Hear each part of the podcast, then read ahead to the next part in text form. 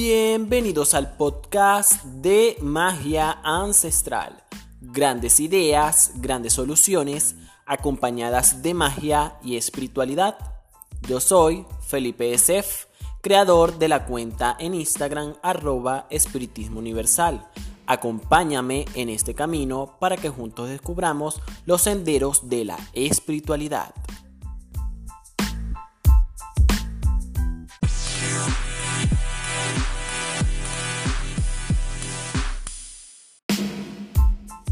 Esto es Intro, el primer episodio de Magia Ancestral, el podcast, el cual es un podcast producido y dirigido por Felipe Esef, su fiel servidor. En este primer episodio daremos apertura a la espiritualidad, enfocándonos en el espiritismo venezolano y cómo éste se ha desenvuelto en la vida de su fiel servidor.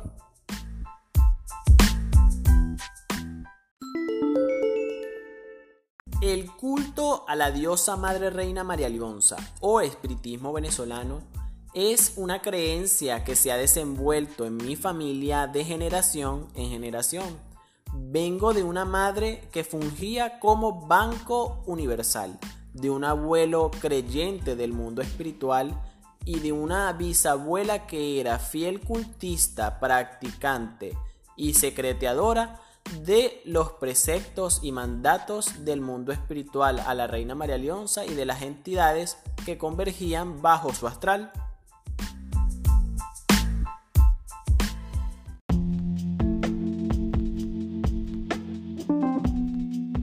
Yo particularmente empiezo mi camino y mi canalización en el mundo espiritual a la edad de los 12 años encendiendo velas a las ánimas benditas del purgatorio sin pedirles por ningún favor en particular. Encendía esas velas para su descanso, para su reposo. De allí pasé luego a limpiar un pequeño altar que había en mi casa y atenderles a los espíritus colocándoles sus velas, haciéndoles peticiones y rezos. Luego de ello pasaron unos años, empecé a aprender el arte de fumar tabaco y fue allí en ese momento cuando a la edad de 16 años recibí mi primer velado espiritual de limpieza para aperturar mi materia y limpiarlo de cualquier mal fluido y de cualquier negatividad debido a que esas luces, esas energías y esos fluidos energéticos que ya venían conmigo estaban empezando a aflorar y había tenido ciertas experiencias energéticas no muy agradables. Algo que poco a poco tuve que ir asimilando, que tuve que ir comprendiendo, que tuve que ir añadiendo a mi vida paso a paso. Siempre se me dijo que el camino espiritual no era fácil, que era un camino de flores y de rosas, que para llegar a la esplendorosidad de la flor había que pasar por un camino de espinas. Y realmente esta es una realidad que tiempo después tuve que comprender, ya que muchas personas piensan o creen que el ser espiritista o espiritualista o religioso es solo encender velas y fumar tabacos, y realmente no es así. Esto es un modo de vida, esto es una manera de vivir y de llevar a la espiritualidad y a las energías contigo, ya que éstas se desenvuelven en tu vida de formas que ustedes ni siquiera se pueden imaginar y ya de eso les contaré más adelante. En este intro contaremos con la colaboración de Emilio Rapallo, cultista al mundo a María Leonza y creyente del espiritismo cardesiano, así como de las corrientes religiosas afrocubanas, el cual nos estará contando un poco de su experiencia y de cómo llegó o cómo han impactado estas creencias en su vida.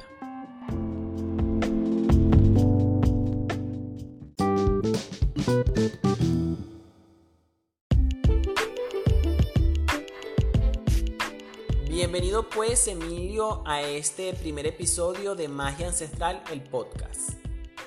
Muchas gracias por la invitación, es un placer para mí estar acá. Hermano Emilio, ya adentrándonos en lo que es la espiritualidad, ¿cómo llegas tú a estas creencias que hoy por hoy te acompañan? Bueno, fíjate, durante mi desarrollo y crecimiento personal, pues tuve una niñez muy tranquila y una adolescencia, a pesar de que en mi familia, mi abuela materna, digamos, era practicante de lo que es el tarot, lo que es la metafísica y lo que es las consultas a niveles astrales. Más sin embargo, esto no fue, digamos, eh, un motivo por el cual yo me iniciara en algún tipo de creencia. Si bien es cierto, a medida de que pasaron los años, por situaciones muy personales, a la edad de 24 años decido adentrarme a este mundo religioso. Ok, entonces nos cuentas que a la edad de 24 años como tal inicias tu recorrido en el mundo religioso o espiritual como tal. ¿Es en, la, en el mundo espiritual de la reina en el que te inicias o en otras creencias? En mis inicios, como primer paso, eh, fue en el culto de la reina María Leonza. Ahí estuve, digamos, aproximadamente entre 4 o 5 años.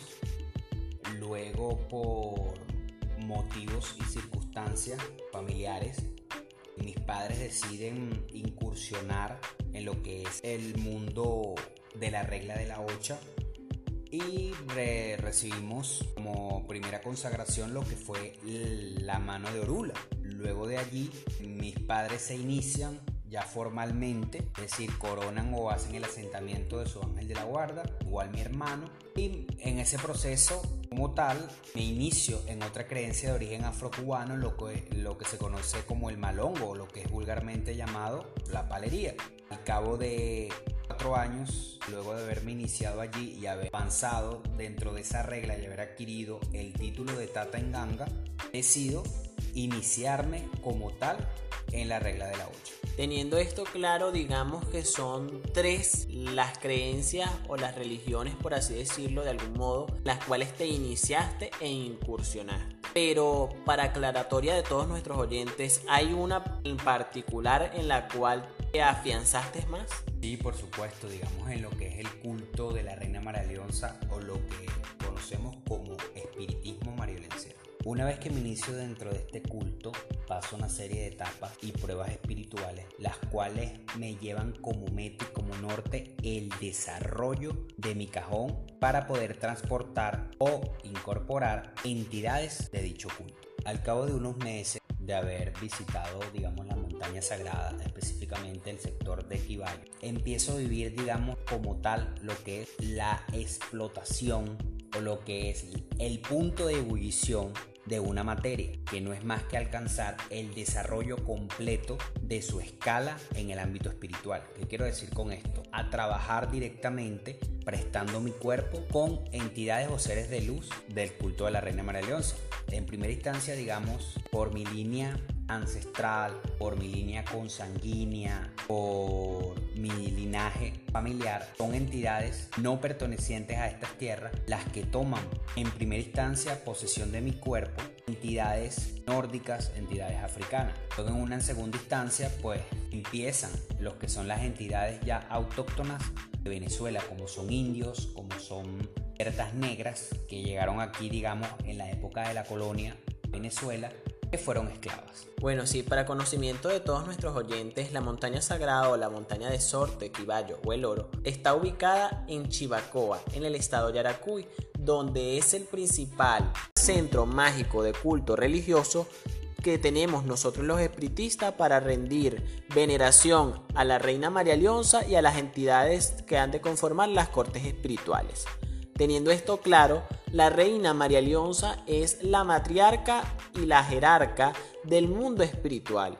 Ella es la que comanda las cortes espirituales que de ella se han de desprender como lo son la corte chamarrera, como lo es la corte india, como lo es la corte libertadora y otras cortes que con el pasar del tiempo se fueron añadiendo como la corte africana, la corte vikinga o corte nórdica, entre otras cortes que se han ido sumando de entidades que han venido a la tierra a ayudar y a guiar a nosotros los terrenales y cultistas del mundo María Leoncero.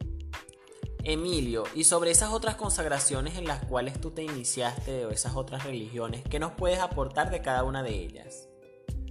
Bueno, una vez que completo lo que es el desarrollo dentro del culto de la Reina María Leonza, por cuestiones o temas energéticos, ya que mi cajón se expandió y se abrió de tal manera, mediante una investigación espiritual exhaustiva, me doy cuenta de que dentro de mi cuadro guía espiritual llega una entidad de tierra conga que tiene que ver mucho con lo que es la religión de origen afrocubano denominada palería. Dicha espiritualidad estaba en busca de un asentamiento, de una fundamentación, y es allí donde tomo la iniciativa de presentarme en un munanzo, que es digamos la denominación que se le da al templo donde se veneran los enfumbes, que digamos así es el adjetivo que se le da al muerto con el que uno pacta.